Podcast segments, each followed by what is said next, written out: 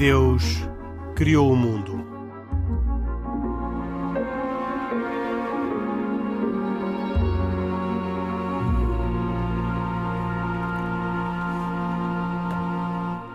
Boa noite, bem-vindos a mais esta edição de E Deus Criou o Mundo, um programa que tem autoria e produção de Carlos Quevedo, hoje com a participação habitual de Isaac Assor e Pedro Gil e com um convidado especial, o padre Rui Pedro Carvalho.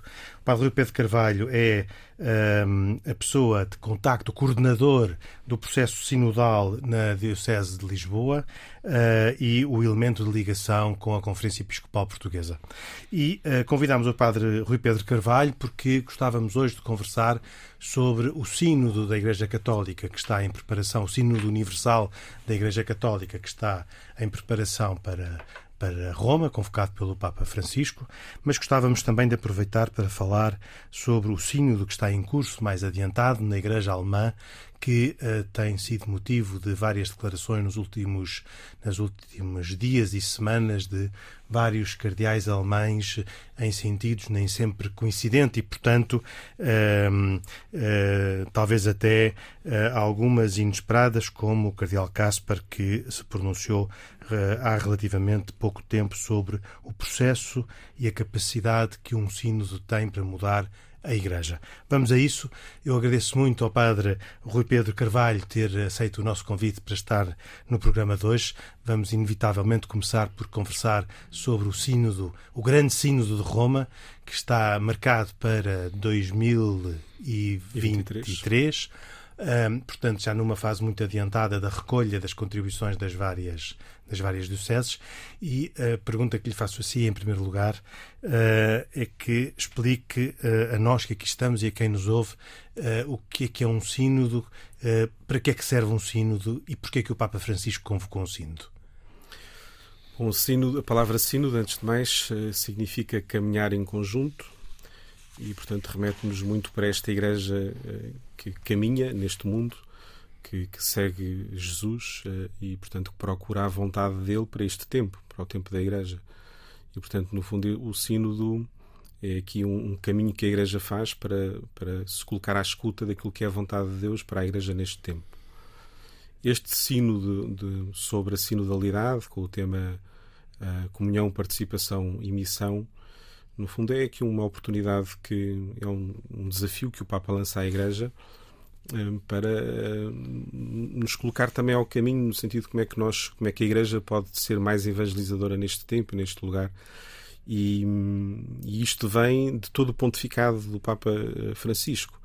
Portanto, lembro que o Papa Francisco, quando iniciou o seu pontificado, nos escreveu uma exortação apostólica, portanto, é assim uma carta programática daquilo que seria a, a, ação do Papa, a missão da Igreja neste tempo, do seu pontificado, e que nos remetia muito para uma igreja em saída, uma igreja evangelizadora.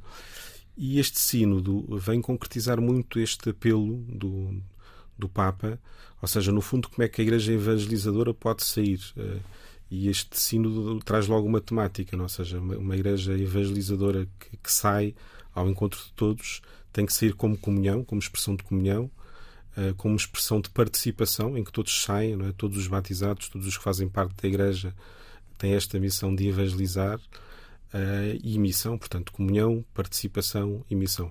Mas aqui o horizonte deste sínodo é também um horizonte de missão. Ou seja, não se trata propriamente de um sínodo para mudar a Igreja, não é? Para, como se fosse assim uma espécie de, de livro de reclamações para, para mudar uh, algumas coisas que queremos mudar. Mas não mas tem é, sido?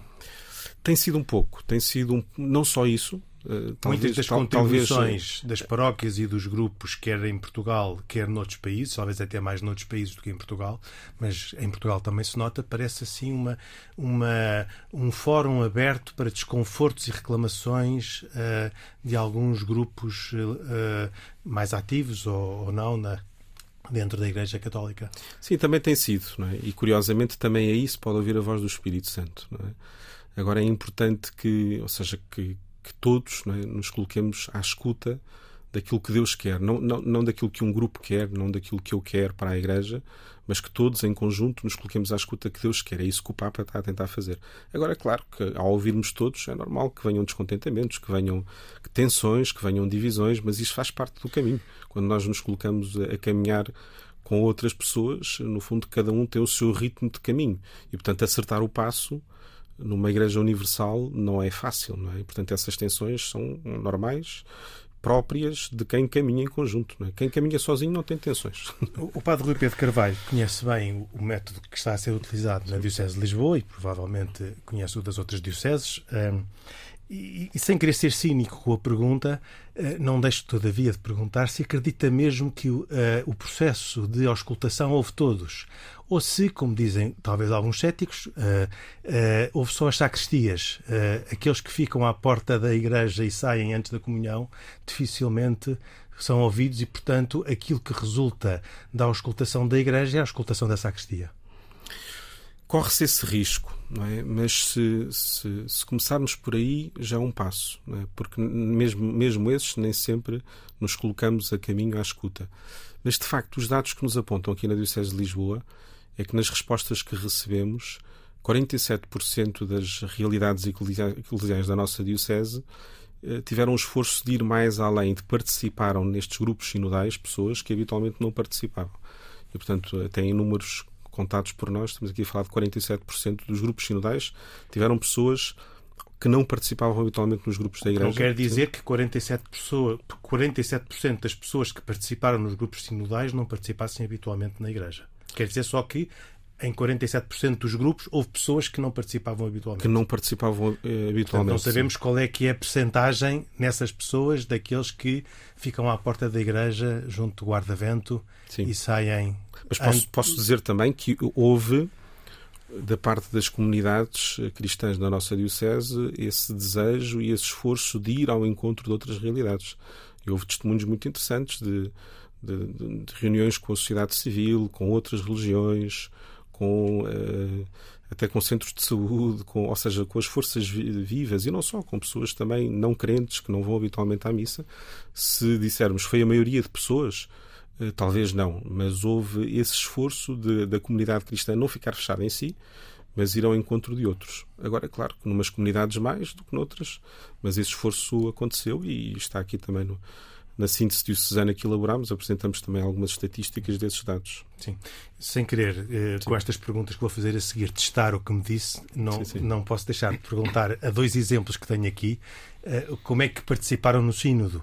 Eh, começo pelo Pedro Gil, católico. Uhum. Um, como é que, para um católico, militante, integrado num movimento da Igreja, numa realidade da Igreja, não uhum. sei se digo bem quando digo movimento, uh, uh, uh, participou neste sínodo. Uh, que, que oportunidades é que teve e que oportunidades é que aproveitou? Ok, muito bem. Uh, no, no, no, caso do, do Opus Dei, que é uma realidade na Igreja e que, em cujos membros são todos eles pertencentes a paróquias e a dioceses, ehm, a ideia é que cada um participasse no âmbito das suas paróquias e das suas dioceses, nas dinâmicas que fossem criadas nas comunidades locais.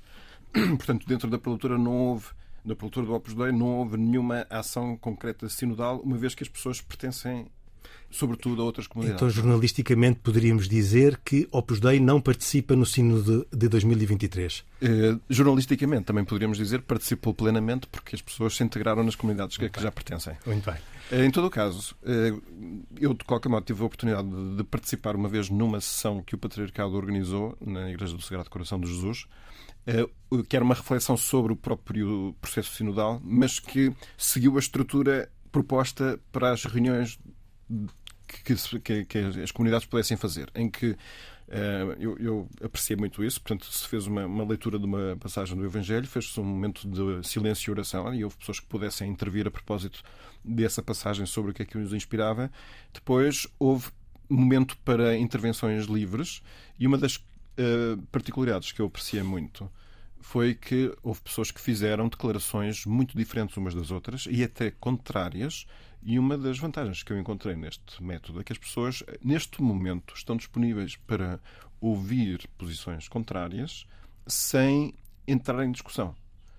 Porque uma das ingredientes, pelo menos da cultura, que eu acho que se está a querer uh, introduzir é que nós aprendamos a arte de escutar quem pensa de maneira diferente. É, é uma arte que neste programa habitualmente até conseguimos fazer isso bastante bem, mas que habitualmente eu não via tão claramente feito em instituições da Igreja que eu, e situações que eu tenho assistido, e pude verificar com agrado que, como digo, houve pessoas até que tiveram intervenções, às vezes impregnadas de alguma emoção e até agressividade, mas, no entanto, não houve contraposição, houve, aquilo serenou. Isso permitiu, até eu fiquei muito agradado com a, a, qualidade das intervenções. Devo dizer que aquilo superou as minhas expectativas. Portanto, foi a minha experiência sinodal mais diretamente dentro da dinâmica sinodal.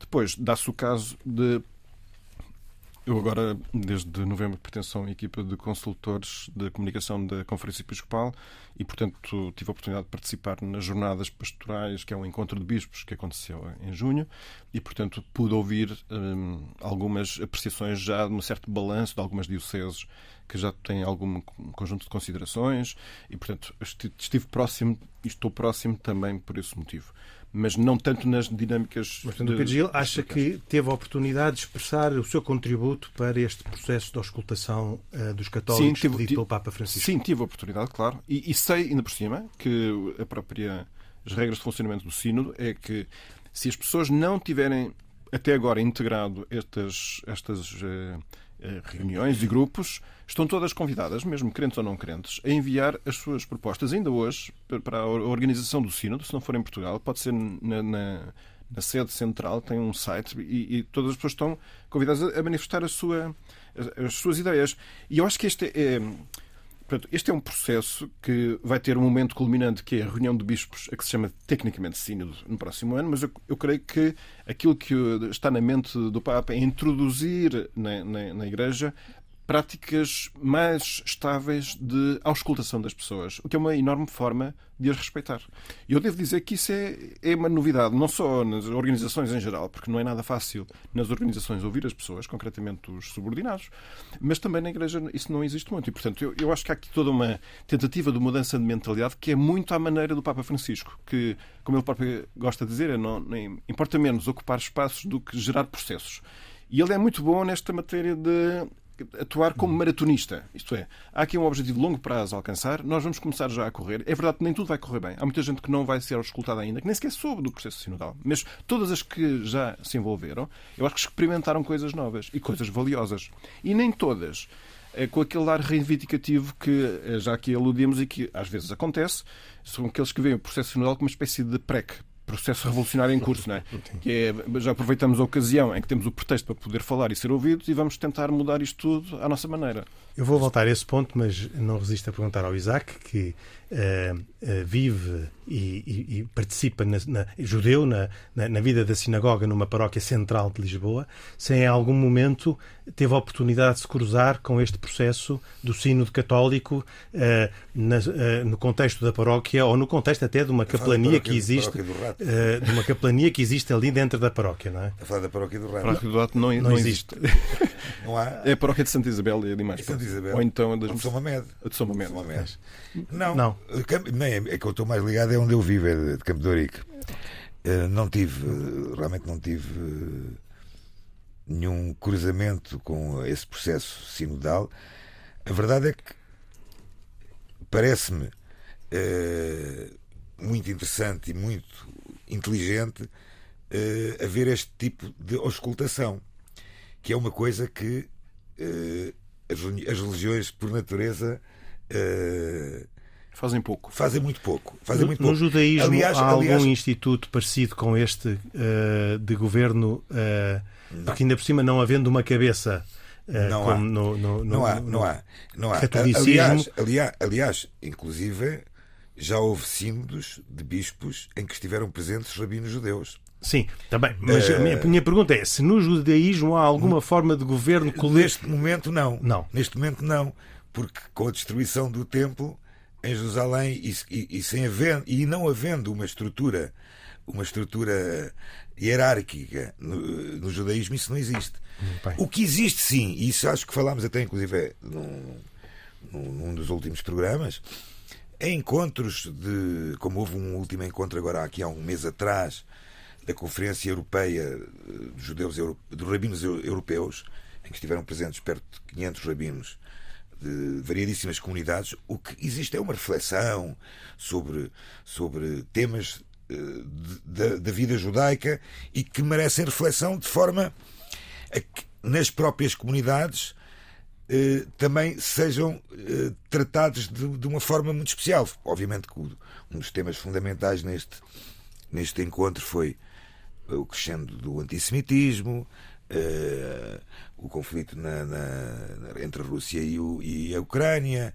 o abate religioso, a questão, a questão de, das regras religiosas que estão a ser discutidas uh, e abolidas em alguns países. Uh, mas são encontros informais, não têm esta, não, não, esta expressão? Não, não, não, quer dizer, são inform, não são informais. Dizer, a Conferência Europeia dos rabinos, uh, de rabinos é uma, é uma, é uma organização grande. Okay. Tanto mais que o presidente da Confederação Europeia era e é ainda o, uh, o rabino-chefe da Rússia. Que, que, neste momento inclusive, que deixou a Rússia e está na Hungria. Exatamente. Falamos disso num programa recente. Está na Hungria, mas neste momento foi passado aqui há umas, umas semanas atrás, esteve na Alemanha onde foi este encontro. Foi a primeira vez também que este encontro na Alemanha passados uh, os anos, uh, muitos anos do Holocausto, é a primeira vez que tiveram reunidos perto de 500 rabinos uh, numa, num, num, num, grande plenário. Num auditório, num auditório. Ou seja, da mesma forma que existe a Conferência Europeia, também existe uma Conferência da, da, América Latina, em que, em que são discutidos, mas não são discutidos, vamos lá ver, não se vai discutir se, por exemplo, se pode deixar ou não, vou dar um exemplo extremo, deixar de respeitar o sábado como o dia do, do, do descanso. Não é aí que se vai discutir. E... Não se vai discutir se, de repente, olha, afinal, os judeus já podem comer lagosta. Não, não vão discutir isso. Isso dá-me pretexto para a próxima pergunta para fazer ao padre uh, Rui Pedro Carvalho, que tem a ver com umas declarações, para mim inesperadas, mas ao mesmo tempo muito inspiradoras, do cardeal Caspar, uh, um cardeal alemão uh, que se pronunciou tudo isto que eu vou citar dele foi a propósito do sínodo que está a decorrer na Alemanha, mas que eu teria nesta etiquetagem fácil com que às vezes se rotulam as pessoas, o teria na qualidade de uma pessoa mais progressista dentro da Igreja Católica Alemã, mas que vem dizer duas coisas que me impressionaram e que eu gostava que depois comentasse eh, seja à luz do, do, do sino alemão, se quiser, mas principalmente à luz do sino do universal. Dizia ele que a Igreja nunca poderá ser governada sinodalmente. E, e, depois explica porque é que esta parlamentarização da Igreja não pode funcionar. E depois diz mesmo uh, que uh, não se está aqui em causa inventar uma nova Igreja, isso refere-se bastante à, ao, ao sino alemão, mas diz uh, uma outra coisa que gostava de repescar e pedir o seu comentário, que o que está aqui em causa é, é reformar e não inovar, e que reformar significa pôr a Igreja em forma quer dizer, na forma que Jesus Cristo queria que, uh, que a Igreja fosse. O que dá a ideia que reformar, então, é um gesto conservador de fazer aquilo que estava uh, previamente previsto. E, portanto, uh, gostava de lhe pedir uhum. essa, o comentário a estas duas afirmações um, ehm, para, para depois podermos perceber o que é que vamos poder ter como resultado e conclusão de um sínodo. Claro. Em primeiro lugar, de facto, não vejo a reforma como, como algo conservador. É? Portanto, no fundo, acertar o passo com Jesus, com, com Jesus Cristo, é isso que se pretende neste sínodo. Ou seja, no fundo, a Igreja quer ser espelho daquilo que Jesus é. Ou seja, a Igreja cabe isso, espelhar aquilo que Jesus é, ser reflexo daquilo que Jesus é. E por isso eh, esta sintonia eh, é com Jesus. Procuramos a sintonia com Jesus, ser fiéis àquilo que Jesus quer para nós neste tempo.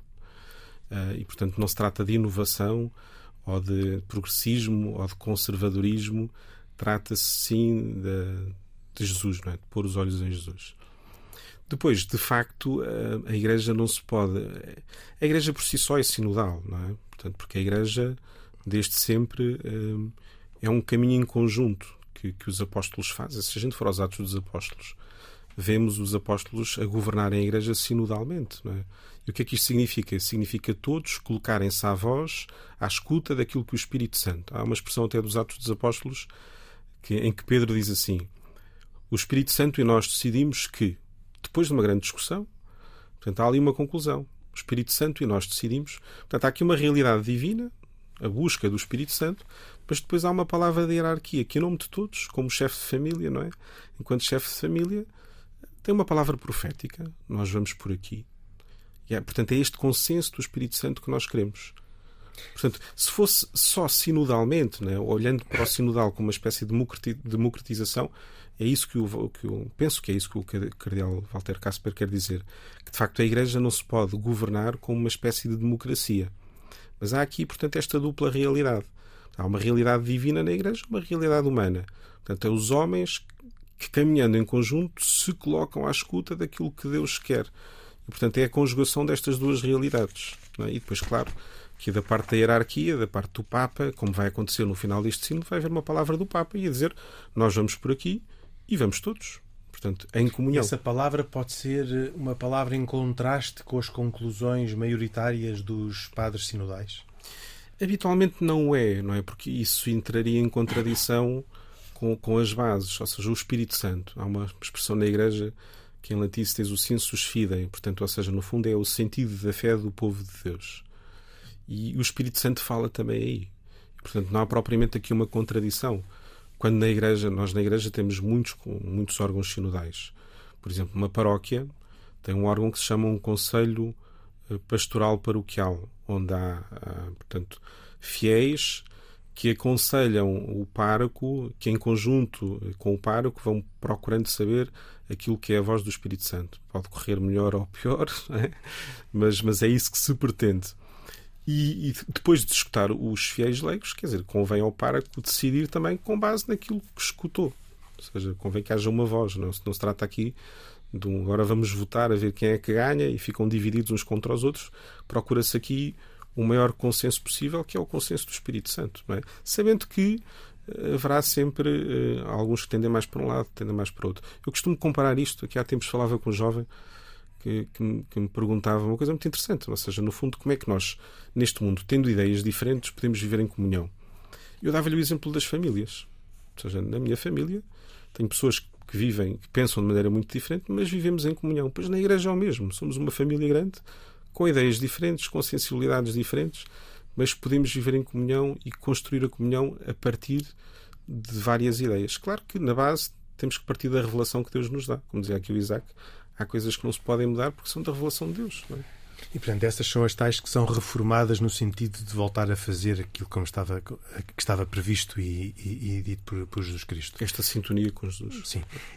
Um, ainda assim, apesar de tudo isto que, que, que, que lemos do Cardeal uh, Casper e do que disse, um, recordo um, duas coisas que li uh, recentemente e, e que deixo também aqui ao comentário. Uma que li hoje uh, da Igreja uh, de Inglaterra e Gales, que, um, ehm, uh, eh, que também a, fechou as suas conclusões, acho eu, estão praticamente encerradas, e que, além de ter colocado nos grupos minoritários vários os tradicionalistas, que é uma, é uma novidade que eu nunca tinha encontrado em nenhuma outra relatório que tivesse lido, mas também li poucos, confesso. Um, ehm, dizia que tinha havido uma certa adversidade por parte dos padres que vieram do anglicanismo ao, ao, ritmo sinodal, porque tinham, traziam uma experiência negativa de, de, governo sinodal da Igreja Anglicana e que, portanto, temiam que esse mal pudesse alastrar a Igreja Católica para onde tinham mudado. Uhum. Pois, eu creio que eles, que, que, eles interpretam esta sinodalidade a partir da experiência que trazem, não é? Mas eu não, não vejo nesta experiência deste sínodo, pelo menos na realidade que me é dada a viver e experimentar, não vejo esse risco, não é? Agora acredito que, eh, claro que possa haver esse medo, não é? De, de a coisa eh, se inclinar para aí, mas na experiência que, que vejo aqui, na realidade que me é dada a viver, não vejo esse perigo né, da tal democratização. Agora, sim, em alguns setores da Igreja vejo que há esse preconceito. Não é? Melhor é nem mexer aí, porque ainda, ainda vamos fazer da Igreja uma democracia, mas não. Eu, antes de passar a palavra ao Isaac, ainda tenho o outro caso que, que li, mas já há, há, há uns dias. Este vem da Igreja Alemã, onde há muitos padres que na prática se demitiram da sua função paroquial porque uh, as estruturas é que na verdade mandam na paróquia e portanto o espaço torral referente e, e outras realidades da vida paroquial têm um tal poder numa lógica de expressão democrática que os padres uh, oficiam os sacramentos mas não, não têm intervenção. Pois, isso é o extremo, não é? Ou seja, no fundo, eles chegam ao extremo de, de levar uh, portanto, esta realidade. Mas eh, falta aí uma dimensão profética, não é? Falta aí o Espírito Santo, não é? Dá quase vontade de dizer, porque parece tudo muito. O problema é que às vezes aqueles que fazem as propostas mais, vou-lhe chamar subversivas, mas podia ser mais vanguardistas ou mais ousadas, mais ousadas, ousadas Uh, também dizem que eles próprios estão movidos pelo Espírito Santo e, portanto, não há dúvida que, Sim, que claro. cada um qual reivindica para si que tem o exclusivo do Espírito Santo. E na, na Igreja, por acaso, temos a confiança que a estrutura hierárquica é aquela que está assistida oficialmente, tem o certificado, o certificado da assistência. Por isso é que é uma segurança, por isso é que é uma conveniência. E, mas eu, se me é permitido, eu gostava de aqui de recordar uma passagem de uma, de uma conversa do Papa Francisco no dia 19 de maio passado com diretores das revistas culturais dos jesuítas. Aqui em Portugal a revista cultural chama-se Brutéria. Nós em programas passados falamos uh, Já tivemos. sobre esse. De, de, sim, tivemos na revista, mas não tivemos neste diálogo que o Papa teve. Eh, mas já referimos esse diálogo porque ele, na altura, fez comentários sobre a Ucrânia e a Rússia. Mas desta vez, a passagem que eu quero uh, mostrar tem, tem a ver diretamente com este nosso assunto. O responsável pela revista cultural jesuíta alemã fez a seguinte pergunta ao Papa: Na Alemanha temos um caminho sinodal que alguns consideram herético, mas que na realidade está muito próximo da vida real. Muitos abandonam a Igreja porque já não confiam nela. 360 mil foram os que abandonaram a Igreja Alemã no último ano. Uhum. Um caso particular é o da Diocese de Colónia, que tem ali uns problemas com o Bispo. Enfim, agora não vou entrar por aí. A pergunta é: o que é que pensa sobre o assunto? E a resposta do Papa foi, e cito, a seguinte: O presidente da Conferência Episcopal Alemã, que é o Do Betzing, eu disse: na Alemanha há uma igreja evangélica muito boa, não precisamos de duas. Portanto, insinuando, portanto, que o processo que está acontecendo na Alemanha é como se estivesse a transformar a Igreja Católica numa coisa parecida com a Igreja Evangélica. E continua. O problema surge quando o caminho sinodal tem origem nas elites intelectuais, teológicas e é muito influenciado por pressões externas. Há algumas dioceses onde o caminho sinodal está a ser feito com os fiéis, com o povo, lentamente. Eu quis escrever uma carta a propósito do vosso caminho sinodal, o da Alemanha. Escrevia pela minha própria mão e demorei um mês a escrevê-la. Não queria envolver a cúria. Fila mesmo sozinho. O original é em espanhol e a carta é em alemão e uma tradução. Aí está escrito o que penso. Então, essa carta é uma carta que, se a lermos, ficamos a perceber os dramas que estão ali presentes e a preocupação que o Papa tem. Nessa carta, ele faz referência já, que é uma carta de 2019, de 29 de junho, uh, faz referência ao discurso que ele fez aos bispos alemães que o foram visitar no ano 2015. E nesse ano de 2015, aquilo que o Papa disse aos bispos, entre outras coisas, foi uh, dizer uh, que o... Nota-se particularmente nas regiões da tradição católica no vosso país uma diminuição muito acentuada da participação na missa dominical e também na vida sacramental. Onde, nos anos 60, em toda a parte aos domingos, quase todos os fiéis participavam na Santa Missa, hoje, com frequência, são menos de 10%. Cada vez menos pessoas se aproximam dos sacramentos. O sacramento da penitência praticamente desapareceu. Sempre menos católicos recebem o crisma ou, ou contrai o matrimónio católico. O número das vocações ao ministério sacerdotal e à vida consagrada diminuiu de maneira sensível.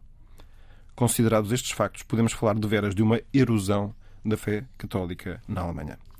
Depois, tem outras considerações para Esse fazer. é o texto de 2015. Este é, um, este é o discurso de 2015, Sim. feito em Roma, a que se refere também esta carta outra que demorou um mês a escrever, propunha letra seu próprio, em 2019.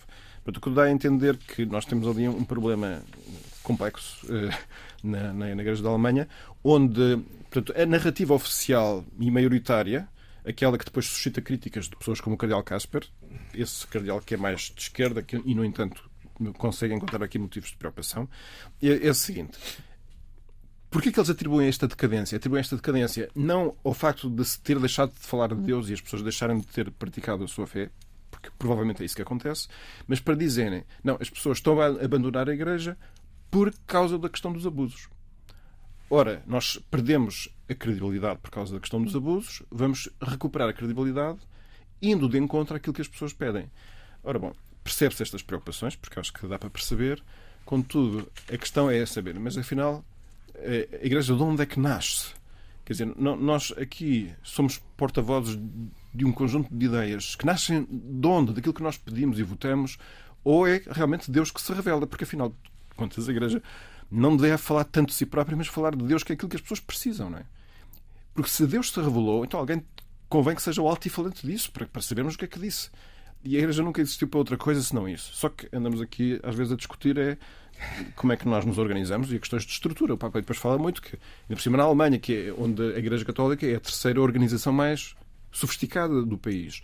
É um país onde a Igreja é financiada pelo dinheiro dos contribuintes que declaram na sua declaração de impostos se são católicos ou não. O que é um sistema que eu acho altamente criticável. Mas a, mas a Alemanha é única nisso. Mas talvez seja isso a fonte dos problemas. Não. Bom, parece que há mais, mas então. Eh, mas, em todo, tenho conhecimento. Em todo o caso, na, na Alemanha. países escandinavos, escandinavos que eu tenho o problema pelo menos num sim também. É que é, é uma estrutura pesadíssima, com um orçamento elevadíssimo e com estes números de defecções, de saídas que aqui foram referidos. Estamos a falar de 300 mil pessoas no ano, se forem 10 anos são 3 milhões de pessoas. Significa um problema económico. Aqui depois as preocupações deixam de ser os problemas de saber se as pessoas têm relação com Deus, se estão a converter se ou não, ou se mas se a estrutura se aguenta ou não. E isto é uma perversão bastante grave de, de, da forma de, encarar os problemas, não é? Portanto, é assim, a situação realmente a mim parece complexa. A única coisa que queria ter dito na altura que o, que, o, que o Henrique falou, principalmente na Igreja Anglicana, que é uma notícia que pouco se tem falado, é que a Igreja Anglicana, a Igreja de Inglaterra, pediu desculpas à comunidade judaica pelas leis anti-judaicas adotadas no sino de Oxford de 800 anos, há 800 anos, foram umas leis que foram preparatórias da expulsão dos judeus da Inglaterra em 1260 e que só regressaram em 1650. Ou seja, em 800 anos de um sínodo tido em Oxford, só agora é que a Igreja de Inglaterra, a Igreja Anglicana, apresenta publicamente pedidas ao, ao povo judeu. Padre Pedro Carvalho, acha que uh, há alguma relação uh, entre a marcação do sino universal e o sino alemão? Isto é, o sino universal vai, pensamos nós, acabar depois do sino alemão, quando já houver as conclusões do sino alemão. O Papa Francisco terá de alguma forma pensado que isso seria uma, um, um, uma plataforma para ajudar a reequilibrar o terremoto que pode vir da Alemanha, em que alguns falam de, uh, de, uma separação, de um cisma. Uh, encontramos muitas declarações nesse, nesse sentido, de que o, na, nada vai ficar inteiro e que vai ser preciso apanhar os cacos. Será que o Papa Francisco chama a Roma a Igreja Universal para apanhar os cacos da, da Igreja Alemã? O que vai no pensamento do Papa não, não faço ideia. Não é? já, já suspeitava. já suspeitava. Sim. Mas, eh, por um lado, eu vejo mais como, eh, como uma providência divina. Porquê? Porque eu vejo que o pontificado do Papa Francisco já vai nesse sentido. Se nós formos desde a primeira exortação, eh, a alegria do Evangelho, é? onde se fala muito já disto, uma igreja para anunciar o Evangelho, a igreja em saída, a pergunta que dá origem a este sino é esta uma igreja para anunciar o Evangelho caminha em conjunto. Como é que nós estamos a caminhar em conjunto? Portanto, esta é a pergunta que dá origem a este sínodo, ou seja, uma igreja evangelizadora. E não podemos esquecer que antes deste, deste sínodo, o Papa escreveu uma encíclica Fratelli Tutti, ou seja, falando também desta fraternidade universal, muito curiosamente para este mundo, é? que vive tantas tensões. E o que é que este sínodo pede? Pede para caminharmos em conjunto. É? Caminhar em conjunto em igreja, caminhar em conjunto com outras religiões, com outras pessoas. No fundo, que é isso que Jesus faz. Jesus, na sua passagem para este mundo, caminha em conjunto com todos, sem discriminar, é? sem pôr de parte e colocando e desafiando cada um um caminho de plenitude, de santidade, dizemos nós.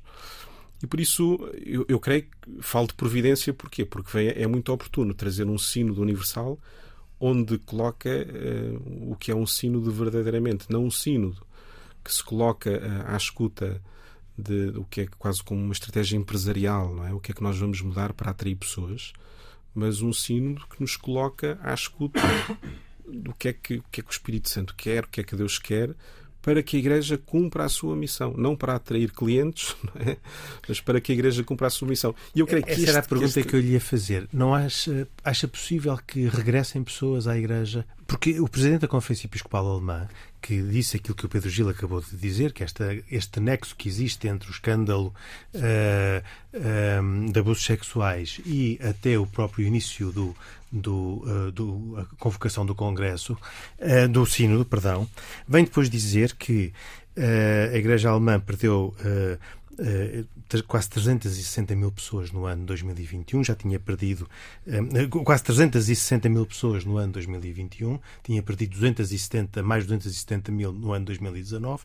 Ele diz que o, que o sínodo foi feito para responder àqueles que se afastam da Igreja, mas ao mesmo tempo dá, dá, faz um discurso descrente que ainda assim não acredita que aqueles que deixaram a Igreja, muitos deles eram militantes católicos nos grupos, voltem à Igreja. Um, e, portanto, já, temos pouco tempo e por isso é que o interrompi.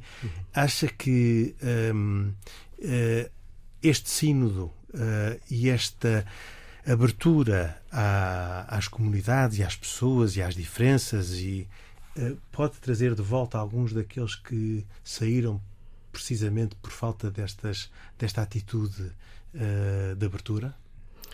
Eu creio que pode trazer e, e está a trazer nas realidades, nos grupos sinodais que num lugar ou noutro fomos ouvindo, o facto das pessoas que habitualmente não são escutadas, não são convidadas, ao sentirem-se convidadas, ao sentirem-se escutadas, sentem-se acolhidas e, portanto, a partir daí desejam caminhar. Está a trazer por aí. Não trará, eh, penso eu, não trará massas, porque eu creio que a Igreja eh, não será a igreja que foi na época medieval. Portanto, nós estamos a sair de uma cristandade em que, de facto, a Europa era culturalmente cristã. Estamos a voltar a um cristianismo dos primeiros tempos, onde somos uma minoria, mas uh, um, uma minoria qualificada. Ou seja, de facto, uh, procuramos viver. Não, é, não, não, não vai ser uma questão cultural, tradicional. Os cristãos serão menos, mas procurarão, porventura, ser mais fiéis àquilo que, que, que Jesus pede. É? E, portanto, eu não vejo aqui no Sínodo eh, uma espécie de campanha de marketing grande é? para, para atrair cristãos. Vejo sim esta eh, a importância da fidelidade a Jesus que caminha com todos e ao caminhar com todos, naturalmente as pessoas sentem-se acolhidas e querem fazer parte de uma igreja que acolhe, que caminha com elas e que sempre lhes aponta caminhos de plenitude e de santidade. Pedro Gil, estamos quase no fim. Para um católico uh, empenhado, militante, uh, quais são as expectativas uh, para este sínodo universal? As expectativas é que Deus sabe escrever muito bem direito por linhas tortas, portanto não é, é de uma grande confiança. Isto é, o facto de ter sido lançado o processo sinodal acho que é, é positivo, é porque era oportuno, é porque era necessário. É, como digo, eu próprio valorizei diretamente muito o facto de estar a envolver pessoas. Acho que isso é muito saudável em qualquer organização e acho que esse esforço é, está a ser excelente mesmo tem riscos que acho que era impossível de evitar, portanto, as pessoas têm que poder dizer aquilo que pensam, e eu acho que esta sinceridade faz trazer para cima da mesa muitas coisas que estavam debaixo da mesa e, portanto, estavam uh, subliminares e passam a ser conhecidas, o que significa que são outros tantos problemas para resolver, mas, enfim, numa dinâmica de sinceridade acho que vai ser muito mais fácil resolvê-las. Porque o grau de desapontamento, Padre, uh, vai ser grande naqueles que esperavam que agora uh, isto tudo mudasse se não mudar. Como, como eu não era vivo ainda no Conselho Vaticano II, mas por aquilo que eu dizer e que estudo, também houve o mesmo. Quer dizer, é normal que nós tínhamos sempre uma expectativa muito grande, as nossas expectativas. Não é? Nós esperávamos que, vais lembrar a passagem daqueles dois discípulos que estavam desiludidos depois de Cristo ter morrido na cruz, e eles lá começam por dizer: Nós esperávamos que isto fosse assim. E eu acho que é muito humano da nossa parte. Temos sempre expectativas nossas. Teremos que resolver Mas, o eh, problema, terão que resolver o problema da gestão das expectativas. Naturalmente, isto, este sínodo vai desiludir alguns uh, e vai entusiasmar outros. Creio que é sempre assim. Isaac Assor, para quem está de fora da Igreja Católica, um judeu, uh, tem alguma expectativa uh, sobre o resultado desta grande uh, processo católico? Não, repara, este, este processo. Em poucas palavras. Este processo, este processo é um processo. Os, os sínodos existem, já existiram na Igreja Católica, N sínodos. Este tem uma particularidade que eu acho interessante, que é o tema, a sinodalidade, não é? Ou seja, discutir o tal caminho já com o caminho. É, é ou não é? É isso mesmo. Uh, e parece-me interessante, parece-me uh, até entusiasmante.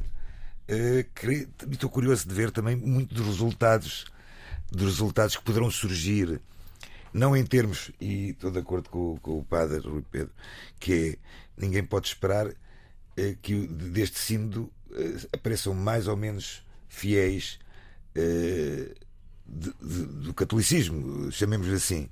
Mas sim, estou de acordo com o Pedro quando ele diz que muitos temas poderão surgir que provavelmente não surgiriam com maior facilidade. E o Padre Rui Pedro Carvalho, coordenador do processo do Sínodo na Diocese de Lisboa, que expectativas tem para o resultado final do processo?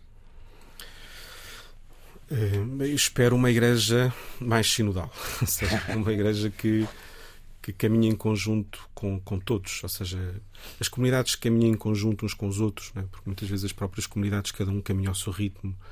Uma igreja que caminha em conjunto com esta sociedade, com esta humanidade, hum, é essa a expectativa que tenho e, e vejo a acontecer, se calhar pontualmente, uh, mas, mas vejo a acontecer nestes resultados, nos muitos relatórios que nós lemos, vejo esse desafio a, a começar a acontecer. A começar, não, porque isto não vem de agora, mas que agora teve aqui um novo impulso. Padre Rui Pedro Carvalho, eh, agradeço-lhe particularmente a si ter estado na, no programa 2 de Deus Criou o Mundo. O Padre Rui Pedro Carvalho é uh, o coordenador do processo da, do Sino na Diocese de Lisboa e com, com isso é o, o ponto de contacto com, com, a Conferência Episcopal Portuguesa.